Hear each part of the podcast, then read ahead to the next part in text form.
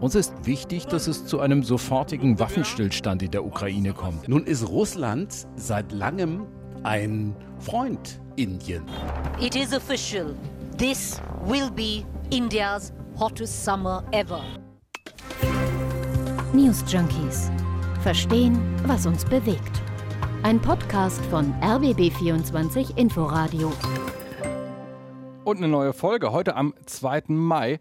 Die News Junkies der Woche sind Franziska Hoppen. Hallo. Und ich, Martin Adam. Herzlich willkommen. Und nachdem wir jetzt in den letzten Wochen und äh, man kann eigentlich auch schon sagen Monaten über die Ukraine gesprochen haben und über Russland und über Schweden und Litauen und Norwegen, da geht es in dieser Folge mal um einen ganz anderen Teil der Welt, nämlich um Indien und ein bisschen auch um Berlin. Denn heute äh, geht es um den hohen indischen Besuch bei Bundeskanzler Scholz und seinen Ministerinnen und Ministern in Berlin.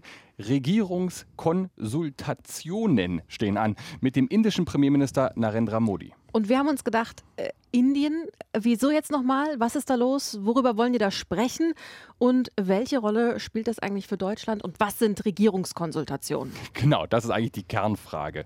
Was hat Indien eigentlich mit der Ukraine zu tun? Denn auch die wird heute da eine Rolle spielen und damit auch bei uns, aber nicht nur. Warum Indien also so wichtig ist für Deutschland, warum es gerade jetzt so wichtig ist, das besprechen wir in dieser neuen Folge von den News Junkies. Irgendwo in Berlin wird heute so richtig aufgefahren mit Sauerkraut, Eisbein, Käsespätzle, Berliner Weiße und Natur auf dem Wannsee oder so ähnlich. So würdest du das anstellen, ja, wenn du Bundeskanzlerin wärst. Also deutsche Gastfreundschaft, irgendwie so, ja. Also du, wenn du jetzt Gäste hättest, die nicht jeden Tag deutsche Cuisine essen und äh, Berlin noch nicht so gut kennen? Curry Pommes auf dem Teufelsberg. auch nicht schlecht, würde ich auch nicht Nein zu sagen. Ehrlich, äh, wir wissen nicht, wie der indische Premierminister Narendra Modi mit seinen Ministerinnen und Ministern heute in Berlin empfangen wird. Nur, dass es militärische Ehren gibt und danach ein gemeinsames Abendessen. Das Ganze nennt sich also Regierungskonsultation. Klingt trocken, aber was passiert da eigentlich? Also das ist schon was Besonderes. Das macht man jetzt nicht mit jedem dahergelaufenen Land, sondern mit wenigen und wichtigen Partnern. Da treffen sich dann wie auch heute Länderchefs und die Minister und Ministerinnen beider Länder. Und da fährt man dann auch schon so ein bisschen dicker auf. Also mit Indien für Deutschland diese Konsultationen seit 2011. Das ist heute das sechste Treffen. Und beim letzten Mal 2019, da sah das auch so ein bisschen aus wie eine Klassenfahrt. Ich habe mir so Videos angeschaut. Merkel und ihre Minister wurden ziemlich schick empfangen von Soldaten in weißer Uniform mit Säbel hoch zu Ross. Dann gab es Gruppenfotos im Garten und zwischendurch kulturelles Programm im Gandhi-Museum zum Beispiel. Sie war barfuß, hast du vorhin gesagt. Ja, sie hatte noch so ihre Söckchen an, aber sie tapste dann so auf den Söckchen durch den Garten. Heute, heute, steht auf dem Programm ein Familienfoto, habe ich gesehen. Das heißt wirklich so. Ich bin sehr gespannt, wie das dann aussieht. Okay, aber also abgesehen von diesem gemeinsamen Austausch mit oder ohne Schuhe, worum geht es da eigentlich im Kern? Ich meine, ne, Deutschland und Indien sind zwei durchaus unterschiedliche Länder. Macht das Sinn, wenn da jetzt die Verkehrsminister hier Volker Wissing, da sein indischer Kollege über, ja was jetzt, Fahrradwege sprechen? Also in dem Fall jetzt vielleicht nicht. Aber ich sag mal, in Sachen Bekämpfung des Klimawandels oder wenn es um nachhaltige Entwicklung geht, da macht es eben schon Sinn. Indien ist das zweitbevölkertste Land der Welt und äh, pustet so viel Treibhausgase in die Luft wie kaum ein anderer. Also heute soll es zum Beispiel dann um grünen Wasserstoff gehen und um Umweltschutz. Und natürlich ist Indien auch wirtschaftlich wichtig. Deutschland ist Indiens größter Handelspartner in der EU, einer der wichtigsten weltweit. Und ja, geopolitisch, strategisch ist Indien natürlich auch spannend, relevant. Also es soll heute um Klimawandel gehen, um Stabilität im Indopazifik und auch, du hast es gerade gesagt, um den russischen Krieg in der Ukraine und auch um Geheimschutzfragen. Also doch ganz schön umfassendes Programm. Ne? Dabei war Indien ja eigentlich Geopolitik, du hast es angesprochen, enttäuscht. Vom ne, Westen ist immer ein schwieriger Begriff, ja. aber in dem Punkt jetzt vor allem von den USA, auch von der NATO, nämlich seit dem chaotischen Truppenrückzug aus Afghanistan, seit dem Machtwechsel in Kabul. Die Regierung in Neu-Delhi hat Angst davor, dass radikale Islamisten da jetzt wieder stärker werden und das passiert ja. Ne? Also die Taliban haben nach diesem Abzug oder während des Abzugs schon relativ fix die Macht wieder übernommen. Afghanistan, von Indien aus gesehen, ist fast um die Ecke. Indien hat auch viel Geld dort investiert in Afghanistan, in Schulen, Straßen, Krankenhäuser, Infrastruktur. Und jetzt hat diesen wichtigen Partner in der Region eben den, den haben jetzt die Taliban übernommen und in Neu-Delhi ist man entsprechend angesäuert. Genau, denn das heißt, Indien ist jetzt eben in einer brenzligen Situation.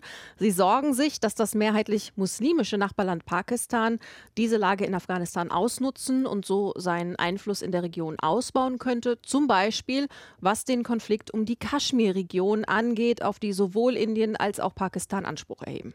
Also wir erinnern uns, da, wo heute Indien und Pakistan stehen, da war bis 1947 eine Kolonie. Und zwar die Kolonie Britisch-Indien. Als die unabhängig wurde, ist da im Grunde wie ein Strich auf der Karte gezogen worden. Die Kolonialmacht Großbritannien hat sich da zurückgezogen und die Kolonie relativ brutal in zwei Staaten, eben Indien und Pakistan, aufgeteilt und so eine Art Dauerkonflikt zurückgelassen. Genau, also ein Strich, der das Schicksal von Millionen von Menschen besiegelt hat, mit viel Chaos und Gewalt, was auch heute noch für tiefe Gräben sorgt. Also, das ist jetzt gar nicht sozusagen das, was uns im Detail heute interessiert, aber es ist wichtig, weil es ist die Hintergrundmusik mhm. zu diesen Regierungskonsultationen. Indien ist in einer schwierigen Lage. Das Verhältnis zu Deutschland ist etwas angespannt. Aber man kann auch sagen, Indien ist einfach zu groß und zu wichtig, als dass Deutschland und die Bundesregierung darauf verzichten würden, dafür möglichst gute Beziehungen zu sorgen. Und lass uns doch genau das jetzt mal anschauen. Die treffen sich heute, aber warum? Also was will Deutschland von Indien, was will Indien von Deutschland? In erster Linie Handel. Ich habe es angesprochen, die EU und vor allem Deutschland innerhalb der EU ist ein wichtiger Handelspartner für Indien.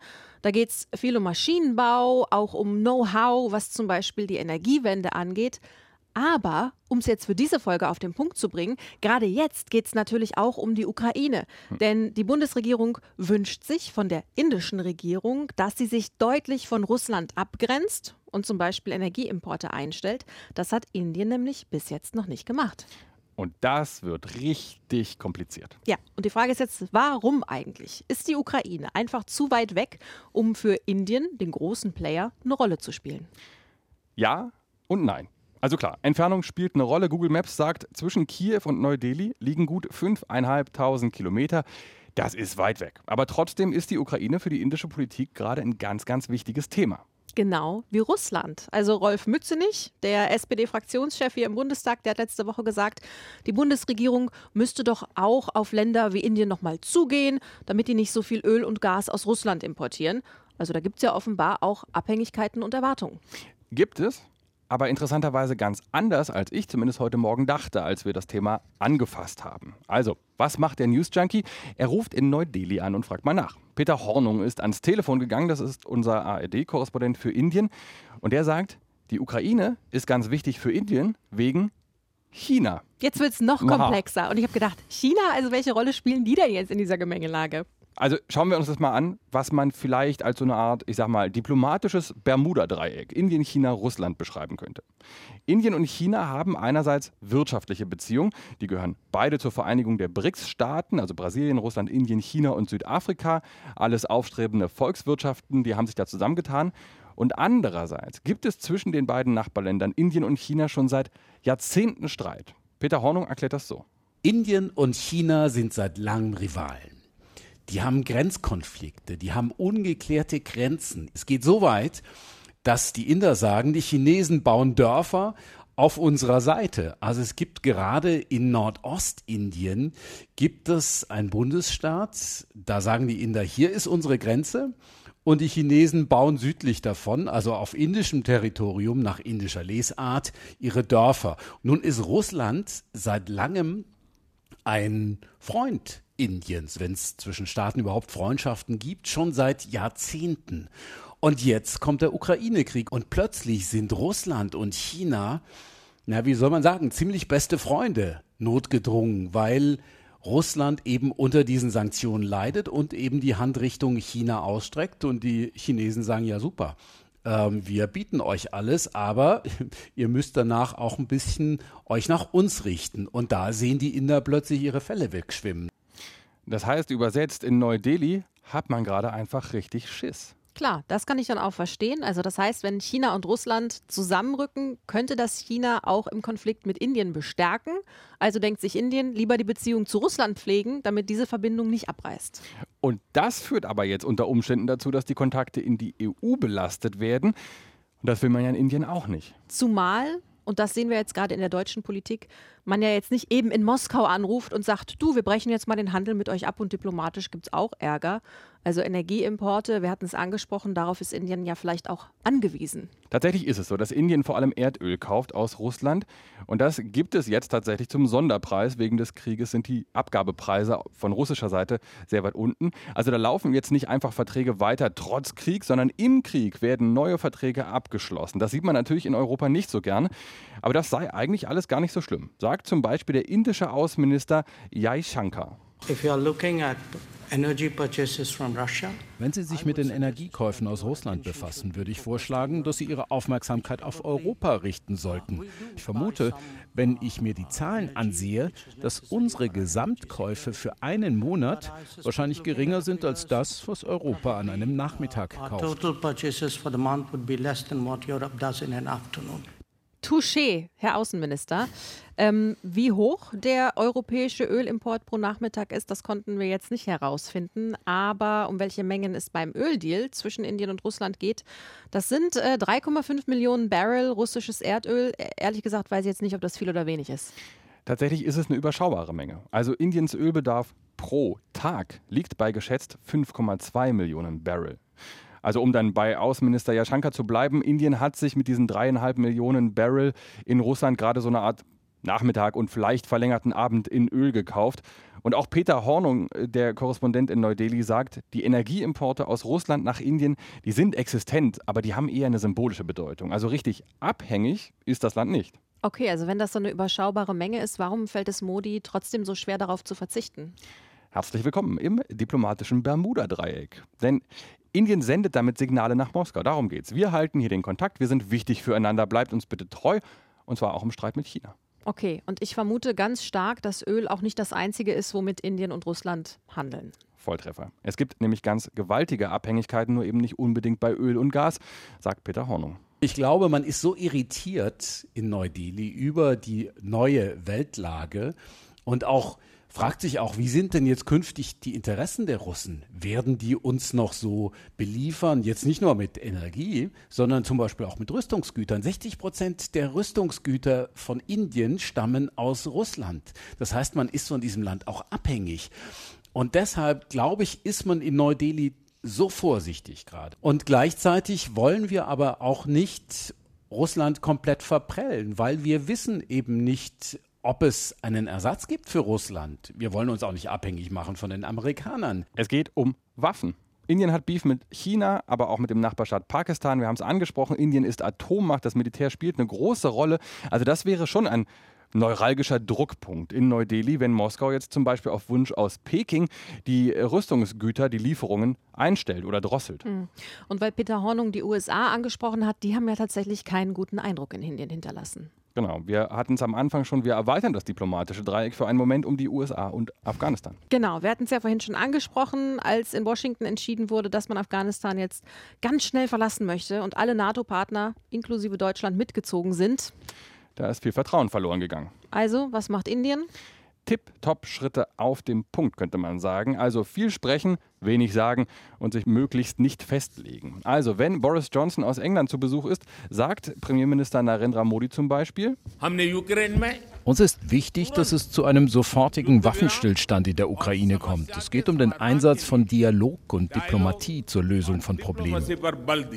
Also Frieden ja, aber so einen direkten verbalen Schuss, eine Verurteilung des Krieges Richtung Wladimir Putin gibt es nicht. Wenn die Vereinten Nationen Russlands Angriff auf die Ukraine verurteilen, dann stimmt Indien nicht dagegen. Aber auch nicht gerade dafür. Genau, es ist ein bisschen diplomatisches Kopf einziehen und mal schauen, wie sich die Lage so entwickelt. Und bis dahin will Modi irgendwie niemandem auf die Füße treten. So sieht es zumindest aus. Und dazu kommt, das muss man fairerweise sagen, dass die indische Regierung auch noch ganz andere Probleme hat gerade. Nämlich das hier. It is official. This will be India's hottest summer ever. India is facing its cruelest summer with the most severe heat wave. Das sind die Nachrichten von India Today. Es geht um Hitze. Es ist nämlich die dritte Hitzewelle, die Indien dieses Jahr trifft. Das heißt, die Infrastruktur leidet, die Wasserversorgung, es brennt ständig irgendwo und die Leute sind einfach völlig fertig. Peter Hornung hat vorhin gesagt, heute ist es eigentlich ganz entspannt. Heute sind es nur 40 Grad. Oh. Also die indische Gesellschaft steht einfach vom Hitzekollaps und die Regierung, die hat vermutlich gerade viel damit zu tun, dass der Laden überhaupt noch irgendwie läuft. Also, Wir fassen zusammen, die Verhandlungen mit Modi und Regierung heute in Berlin werden vermutlich freundlich, aber nicht einfach, denn die hm. indische Regierung will sich eigentlich nicht bewegen. Und auch für die Bundesregierung ist es ja so eine Art Schlittern über die Rasierklinge, denn Modi ist, naja, sagen wir mal, ein sehr kontroverser Verhandlungspartner. Mindestens kontrovers, würde ich sagen. Okay, dein Part. Wer ist Narendra Modi? Also, er ist seit 2014 Premierminister von Indien und er ist Mitglied der BJP-Partei und hier fängt das Kontroverse schon an. Diese BJP-Partei, ich habe es nachgelesen, ist eine radikale, religiöse, eigentlich eine rechtskonservative, manchmal sogar als rechtsextrem beschriebene hindu-nationalistische Partei. Mhm. Ja? Heißt, einfach gesagt, aus Sicht der Anhänger sollen die Werte der Hindu-Mehrheit das politische System in Indien bestimmen. Das ist so eine Art, ich würde jetzt mal salopp sagen, Hindu-Chauvinismus. Und damit geraten dann Meinungsfreiheit, die Religionsfreiheit und die Freiheit der Kultur unter Druck. Ganz praktisch heißt das, seit Narendra Modi 2014 an die Macht gekommen ist, haben einfach Übergriffe auf religiöse Minderheiten zugenommen. Immer wieder werden Kirchen und auch Moscheen in Brand gesetzt, Mobs greifen Christen und Muslime an, es gibt Zwangskonversionen mhm. und Minderheiten werden einfach unterdrückt. Und um mal einen Eindruck zu bekommen, unsere ARD-Korrespondentin Silke Dietrich hat vor kurzem einen Beitrag gemacht, in dem es auch um diesen Herrn ging, um Yogi Adityanath. Lang lebe der göttliche Ram. Das rufen Menschen auf einer politischen Wahlkampfveranstaltung. Auf der Bühne in einer orangefarbenen Mönchskutte steht Yogi Adityanath. Das ist der hinduistische Oberpriester, der zum zweiten Mal Ministerpräsident von Uttar Pradesh werden will. Er wurde damit bekannt, dass er forderte, für jeden getöteten Hindu 100 Muslime zu töten.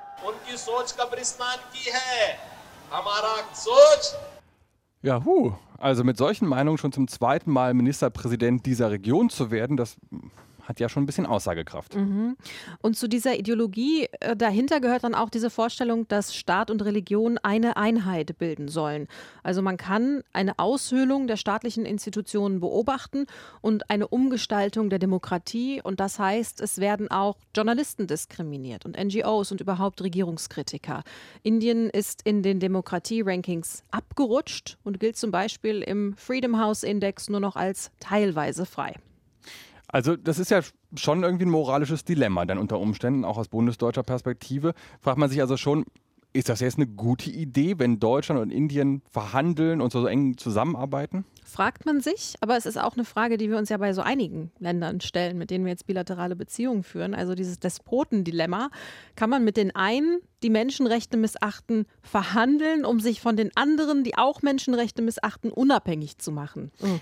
Wobei man sagen muss, Peter Hornung, unser Indien-Korrespondent, der sagt zum Beispiel, Indien ist immer noch die größte Demokratie der Welt. Also mit Makeln natürlich, mit einer sehr gefährlichen Lage für Minderheiten. Das stimmt alles, aber es ist doch eine Demokratie. Und damit ist Handel mit Indien nicht ganz vergleichbar mit, wenn jetzt beispielsweise Robert Habeck nach Saudi-Arabien reist, um dort Öl- und Gasdeals abzuschließen, also in eine religiöse Monarchie, die, siehe den Fall Khashoggi, offenbar gelegentlich auch einfach Morde in Auftrag gibt. Hm. Also, was wissen wir? Indien ist riesig. Indien ist ein mächtiger Player auf dem internationalen Parkett. Indien ist wichtig für die Europäische Union und für Deutschland. Die Bundesregierung würde sich wünschen, dass sich Indien noch klarer auf die europäisch-amerikanische Seite stellt und von Russland Abstand nimmt. Aber das ist kaum zu erwarten, weil die Regierung Modi gerade völlig verunsichert ist. Oder doch. Oder doch? Oder doch. Das Denn Europa hat etwas, das Modi haben will. Einerseits erstmal einfach Aufmerksamkeit, Anerkennung. Dass Olaf Scholz in Asien zuerst nach Japan reist und sich jetzt mit äh, Modi trifft, aber eben noch nicht in China war. Das hat man in Neu-Delhi mit Sicherheit ziemlich positiv aufgefasst. Deutschland hat Indien jetzt auch als Partner zu den G7 im Juni eingeladen, also auch das eine gute Nachricht für Modi. Und dann gibt es da noch ein ganz konkretes Projekt, an dem Indien großes Interesse hat, sagt Peter Hornung. Ja, Indien will auch etwas von der Europäischen Union und auch von Deutschland und das ist ein Freihandelsabkommen. Etwas, äh, was den Handel zwischen Indien und der EU deutlich erleichtern würde. Wir haben jetzt Mai, Ende nächsten Monats soll es da weitere Verhandlungen geben. Es gab einen Hinweis vom BDI, vom Bundesverband der deutschen Industrie, am Wochenende, die haben nämlich gerade erklärt, dass die neutrale Haltung Indiens ein Problem sei und dass diese Haltung auch die Zusammenarbeit erschwere. Und da sieht man, das könnte möglicherweise ein Hebel sein, wo man auch in Neu-Delhi sagt, hm, möglicherweise müssen wir etwas deutlicher werden, weil wir wollen dieses Freihandelsabkommen. Und wenn die EU uns signalisiert, dass sie möglicherweise auch da in die Bresche springt, was äh, Ausfälle von Russland anbelangt, dann könnten wir eher in diese Richtung. Aha, also der Handel könnte doch noch Bewegung in die Sache bringen. Aber ob es diese Bewegung wirklich gibt und wohin die führt, das können wir euch noch nicht verraten. Denn während wir hier im Studio sind und die News Junkies aufzeichnen, unterhalten sich Modi und Scholz noch. Da müssen wir noch abwarten. Wir jedenfalls stellen unsere Bewegung hier langsam ein. Denn das war es nämlich heute von den News Junkies. Danke, dass ihr dabei wart. Und schreibt uns gerne mit Anmerkungen, Kritik oder euren Gedanken zu Indien an newsjunkies.inforadio.de. Und nicht vergessen, die News Junkies kann man abonnieren, in der ARD Mediathek zum Beispiel. Wir hören uns dann hoffentlich morgen wieder. Bis dahin, tschüss. Tschüss. News Junkies. Verstehen, was uns bewegt.